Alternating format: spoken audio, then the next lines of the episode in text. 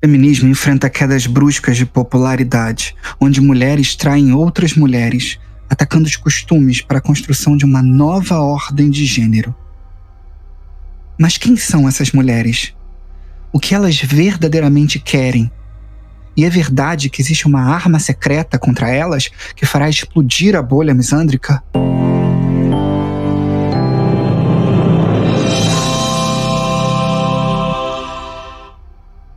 Juristas do futuro, lembre-se de sentar o dedo no like e se inscrever no canal para que haja mais justiça nesse mundo.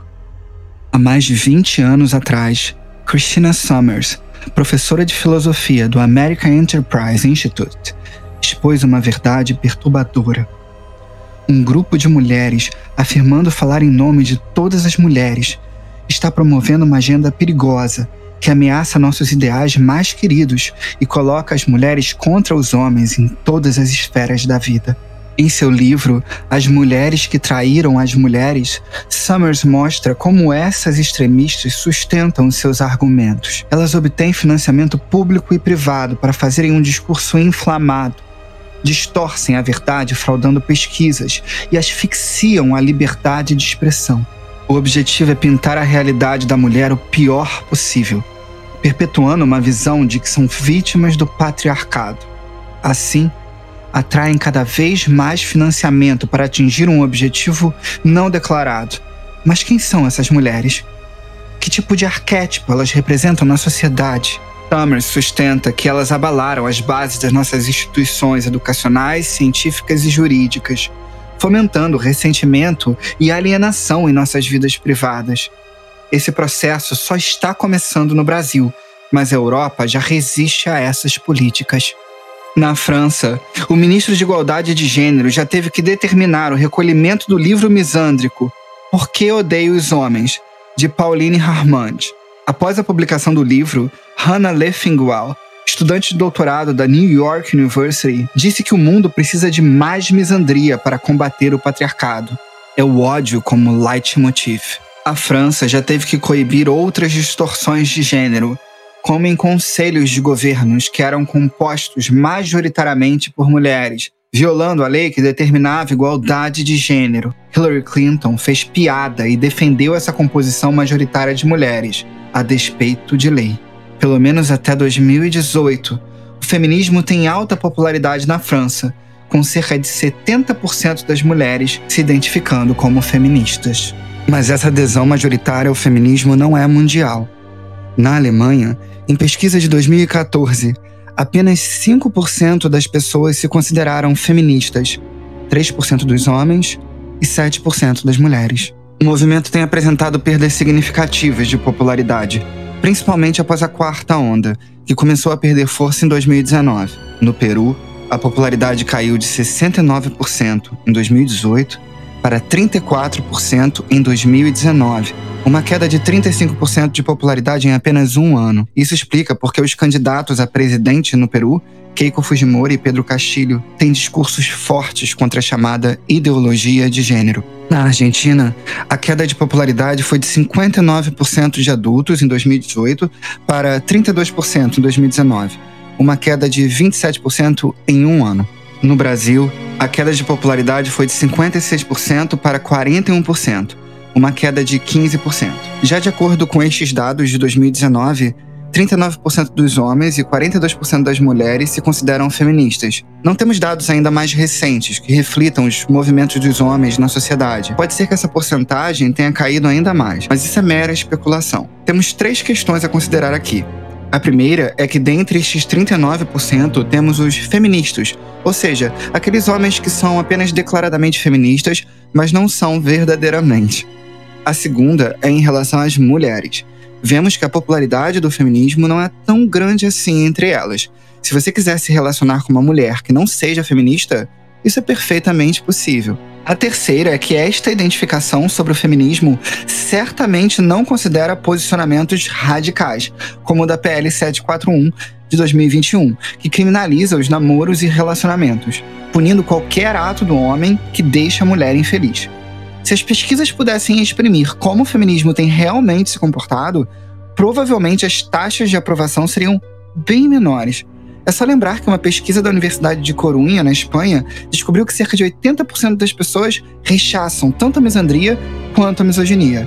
Essa queda de popularidade pode ser uma reação a um objetivo não declarado do feminismo, o desconstrutivismo social. Esse feminismo que venceu não respeita a ciência e as diferenças biológicas entre homem e mulher. Elas acreditam que gênero é construção social e vale tudo para fazer com que a mulher seja igual ao homem. Algumas chegam até a defender a prostituição para fazer experiências na mulher que tornem o seu modo de se relacionar igual ao do homem vale tudo para atingir esse objetivo. Somos ratos de laboratórios em uma experiência behaviorista. Elas querem condicionar os nossos comportamentos com uma lógica de punição e recompensa. Se um homem ou uma mulher não agir de acordo com a ideologia delas, será punido. Vale mentir sobre dados. Vale praticar misandria. Vale tudo. Christina Summers diz que elas traíram as reais aspirações e valores das mulheres e são um perigo para a causa da igualdade de gênero. Por exemplo, em Revolution from Within, Gloria Steinem disse que, nos Estados Unidos, cerca de 150 mil mulheres morrem de anorexia todo ano. Em uma ligação para a Associação Americana de Anorexia e Bulimia, Christina descobriu que esses dados vieram de uma publicação de 1985 em que 150 mil mulheres sofreram de anorexia e bulimia. Mas isso não tem nada a ver com as mortes. Os médicos são relutantes em cravar o número de vítimas. O National Center of Health Statistics reportou 101 mortes nos Estados Unidos em 1983 e 67 em 1988. Em 1991, o Division of Vital Statistics at the National Center for Health Statistics reportou 54 mortes por anorexia nervosa e bulimia nos Estados Unidos. Esses números são muito inferiores aos dados falsos que as feministas divulgaram. Ainda assim, o mito das 150 mil mortes por anorexia e bulimia é um dos argumentos que se usa para sustentar a narrativa que existe uma sociedade sexista que diminui a mulher objetificando seu corpo. Mas qual o objetivo delas? Criar pânico para conseguir mais dinheiro e usar para produzir ainda mais pânico. Só que essas mentiras não fazem mal apenas ao homem, mas também à mulher, que adquire doenças mentais, como a tendência à vitimização interpessoal. Se as mulheres são bombardeadas com propagandas falsas com o intuito de torná-las vítimas, elas acabam assumindo esse papel em uma cultura de vitimização. A tendência de vitimização interpessoal cria quatro efeitos negativos a necessidade de reconhecimento, elitismo moral, onde a mulher é o gênero bom e o homem o gênero mau, falta de empatia, onde os problemas dos homens são minimizados e desconsiderados, ruminação, onde a mulher se autocoloca em relacionamentos para viver a experiência de vitimização. Isso mesmo. Trabalhar com dados falsos aumenta a violência contra a mulher, porque pode provocar uma cultura de vitimização, fazendo com que ela sofra mais violência. As mulheres que traíram as mulheres objetificam as próprias mulheres, tornando-as mais vulneráveis a homens abusivos. As traidoras acreditam que a nossa sociedade é melhor descrita como um patriarcado, uma hegemonia masculina, no qual o gênero dominante trabalha para manter as mulheres acovardadas e submissas. Nós, homens, somos os inimigos, e contra nós vale tudo, inclusive misandria. As feministas que sustentam esta divisão de nossa realidade social e política acreditam que estamos em uma guerra. Elas estão ansiosas para divulgar histórias de atrocidade que são projetadas para colocar as mulheres em posição de vítima e recrutar cada vez mais mulheres para o seu lado. As traidoras acreditam que todas as nossas instituições, do Estado à família e as escolas primárias, perpetuam o domínio masculino, acreditando que as mulheres estão sob cerco. Elas buscam apoio, elas buscam munição. É uma questão de vingança. Essas mulheres aceitaram a misandria como parte do jogo. Elas não seguem nem as diretrizes de gênero da ONU elas não possuem nenhum respeito pelas figuras positivas masculinas. Querem destruir o princípio do pai. Já fazem 30 anos que intelectuais de peso como Camille Palha denunciam este ginocentrismo. Nada mudou. A maioria das mulheres desconhecem o que realmente querem as traidoras. Elas estão nas mãos delas. Confiaram nelas o seu bem-estar, uma esperança de vida melhor e os investimentos de políticas públicas. A vida das mulheres não está melhorando. Elas estão comprovadamente mais infelizes e nada melhorou acerca dos índices de violência de gênero.